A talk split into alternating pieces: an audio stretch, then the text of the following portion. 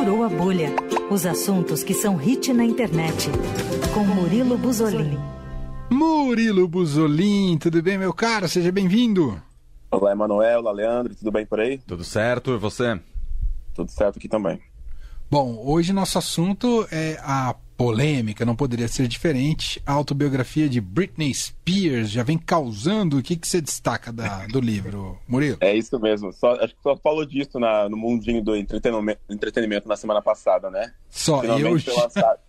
Eu recebi diversos memes. Um deles. Muitos memes. Um deles... Muitas polêmicas também que ninguém, ninguém tem, tinha ideia, né?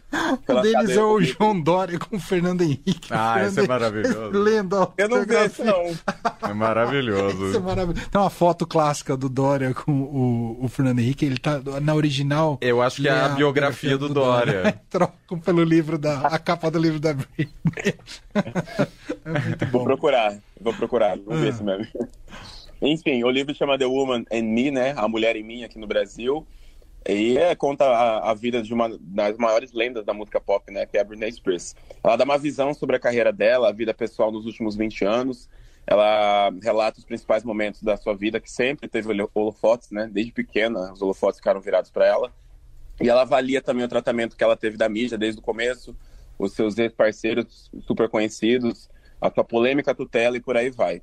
E muitos trechos do, do, livro viralizaram na internet, né? Mais por conta da relação abusiva que a Britney teve com, com o Justin Timberlake, que foi seu namorado por um tempo, e também um grande astro pop super conhecido, incluindo o aborto, né? Mas logo toco nesse assunto. Eu separei aqui alguns destaques interessantes que eu acho interessante destacar para quem ainda não leu, mas também não vai tirar o brilho de quem vai ler, tá? Então uhum. fiquem despreocupados. Bom, número um, para quem não lembra, a Britney foi criticada, sempre foi criticada pelo playback, né? Mas antes da fama, ela teve uma experiência musical. E essa experiência musical fez com que ela conseguisse testes para o Clube do Mickey, que foi onde ela debutou no mundo, né? Que estreou no mundo. É. Esse programa bombado lá da Disney lá em 1900 bolinha. E por conta da experiência musical, ela conseguiu um papel. E entre as estrelas, né, que estavam no Clube do Mickey, era a Cristina Aguilera, também outra cantora pop conhecida, o Ryan Gosling, e ninguém menos que o Justin Timberlake, que futuramente seria seu namorado e um dos casais mais comentados pela mídia por anos, né? Segundo a Britney, o trabalho no programa infantil era extremamente cansativo e, as, e, a Disney fazia com que as crianças praticassem coreografias e rotinas 30 vezes por dia. Eu achei interessante destacar hum, isso aqui. Nossa, é. que pesado. As crianças trabalhavam pesado, né? Uhum. É, a Britney também ela começou a perceber muito cedo as que as perguntas feitas para ela é, por apresentadores de talk shows eram bem diferentes do que faziam para o Justin Timberlake. Por exemplo, ela cita diversos trechos de entrevistas onde era colocado em pauta o seu comportamento ser ou não comportado para outras mulheres e homens.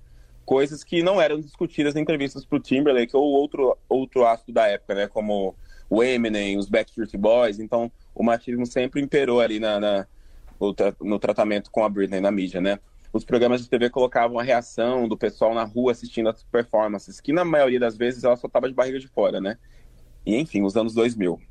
E dá para notar que as polêmicas na vida da pessoa da Britney acabavam apagando todo o esforço que ela se comprometia a entregar no trabalho com a música pop, né? Aí eu separei um trechinho aqui, abre aspas. Ela fala: Eu tinha trabalhado tanto nas minhas músicas e apresentações, mas alguns repórteres só conseguiam pensar e perguntar para mim se os meus seios eram naturais ou não. Eles eram, na verdade. Ou se o meu ímã estava intacto. Isso é, isso é fato, tem essa entrevista no YouTube. É eu lembro do absurdo dessa entrevista, lembro até é, hoje. Muito é. absurdo. É, é, uma das mais uh, uh, impactantes, eu acho, mas ela tem várias, infelizmente ela tem várias entrevistas assim. E o Brasil é citado no livro de maneira positiva. Para quem não tem ideia, nem, ou não lembra, né? A Britney participou do Rock in Rio número 3, em 2001. Ela cantou para mais de 200 mil pessoas e, segundo ela, foi um dos momentos mais felizes que ela viveu durante todas as suas turnês, que foram muitas, né? É, também destaquei aqui que a Britney foi quase estrela principal do musical Chicago, que foi um super sucesso, né? E acho que as pessoas não faziam ideia até, o, até esse livro, até o lançamento desse livro que ela contou, mas ela só não fez parte do, do elenco de Chicago por conta da sua agenda lutada na época. Uma das bombas do livro é que a Britney esclareceu a sua decisão de fazer um aborto quando ela estava namorando o Justin Timberlake, com quem ela namorou de 98 a 2002. Disse ela que é, ela, ela concordou em fazer porque o Justin não se sentia feliz ou preparado para ser pai na época. E o procedimento foi doloroso e realizado na própria casa da cantora para garantir o sigilo. Disse ela que ela, uh, durante o procedimento inteiro ela chorou sem uh, solução, desculpa, ela soluçou sem parar até tudo acabar. Hum. Inclusive até um clipe dela, né, o clipe de Every Time, que é bastante conhecido, de 2004, agora tem todo um novo significado, porque mostra a cantora numa cenas difíceis do hospital, provavelmente retratando a decisão do aborto, né? No clipe. Esse clipe, na época, ficou conhecido como se fosse o, o, o, o relacionamento acabando com o Timberlake. Mas hoje em dia, se você vê o clipe, você vê que tem a ver com o aborto, né? Uhum. ninguém sabia. Ô Murilo, então. ninguém sabia. Isso só saiu agora com a autobiografia. Não, o aborto é inédito. A, a, o elenco de Chicago que ela fez quase parte, o, o aborto com o Timberlake também. Uhum. O Timberlake, ele estava preparando um retorno para música esse ano, cancelou, porque, enfim, né? Por uhum. conta dessa polêmica. Claro. Mas é, são coisas que, a, que as pessoas não conheciam, não tinha vindo a público ainda, né? Uhum. E é claro também, um dos destaques aqui, ela comentou o momento que raspou a cabeça em 2007, que ficou todo mundo sabendo, né? Segundo a Britney, era uma forma de dizer é, que se F, vou colocar, vou trocar o F por dane-se, tá? Que se dane o mundo. resumindo ela, é, resumindo tudo, ela estava cansada da pressão midiática. Abre aspas. Você quer que eu seja bonita? Dane-se você. Quer que eu seja boa para você? Dane-se você. Quer que eu seja a garota dos seus sonhos? Dane-se você. Ela cansou de tudo, decidiu raspar a cabeça, ser rebelde mesmo, mas foi mais por conta de pressão midiática do que as teorias da época. Ela também soube que o movimento Free Britney, na verdade, quando ela descobriu o movimento Free Britney, porque a, a tutela dos pais dela impedia ela de ficar sabendo das notícias sobre ela, disse que isso salvou ela, porque ela precisou ficar calada com medo de perder os filhos, né? Ela ficou 13 anos sobre a tutela. Ela ficou 13 anos presa nessa tutela, ela teve seu dinheiro roubado pelos próprios pais, e ela foi obrigada a ficar em silêncio porque ela poderia perder seus filhos ou não sabia o que podia acontecer. Abre aspas aqui, achei importante destacar também. A tutela me tirou a mulher de mim, me transformou em uma criança, me tornei mais uma entidade do que uma pessoa no palco. Sempre senti a música em meus ossos e em meu sangue. Eles roubaram isso de mim. O livro é bem triste, gente. O livro nossa, é bem triste. Nossa, trajetória. É né? bem triste mesmo. É, é, é coisa crua, assim, triste. Só o fato dela estar tá de pé, né? É um negócio é, é incrível. Ela né, tá viva, sendo bem sincero para vocês, Isso. não fazendo drama. Ela tá viva já para mim é um grande acontecimento, tá? Ela fazer esse livro, enfim.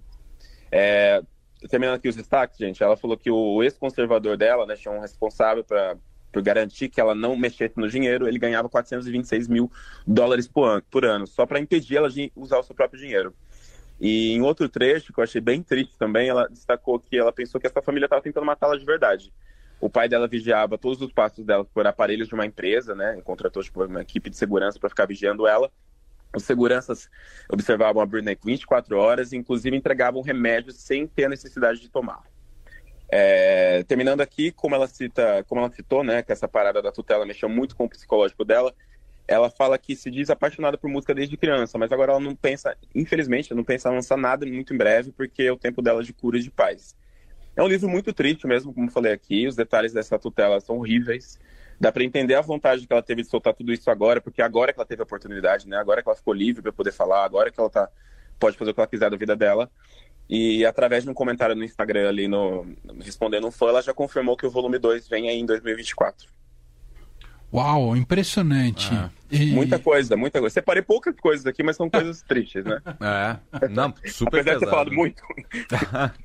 e, e no Brasil já saiu junto também, Murilo? Saiu, saiu. Teve ah. um dia de atraso aí, mas no, já dava para comprar no Kindle, dá para comprar. Eu separei uma curiosidade final, gente. Essa aqui é, é engraçada essa, tá? Essa ah. não é triste. Ah. É, é por último, mas não mesmo importante, o título do livro, que é The Woman in Me, é uma referência à música dela I'm Not a Girl, No Yet a Woman, que fez parte da, do filme Crossroads.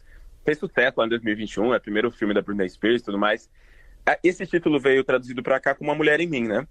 Que é uma canção conhecida de ninguém menos que Roberta Miranda.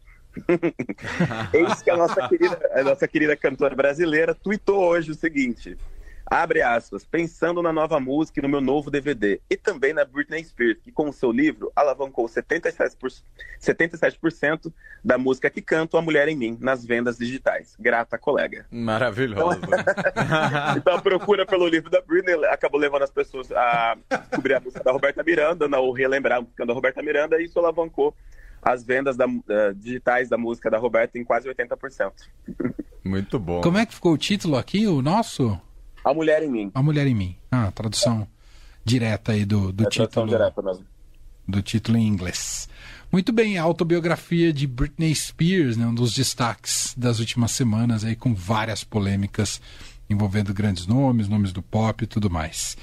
Murilo Bozolin volta com a gente na semana que vem. É isso, né, Murilo? Então, você queria então, incluir mais? que Fala, vem. fala, fala. Ah, semana que vem é quando você vai ver a Beyoncé? Férias. Eu tô em encontro com a mãe da Britney, com a Madonna.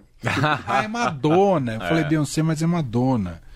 A Beyoncé já foi. Tô fechando o meu trio esse ano. Então tá bom, adorei. Então boa viagem, bom show, bom espetáculo e a gente se fala na volta, tá bom, A gente Murilo? se fala em breve. Obrigado. Um Valeu. abraço. Tchau.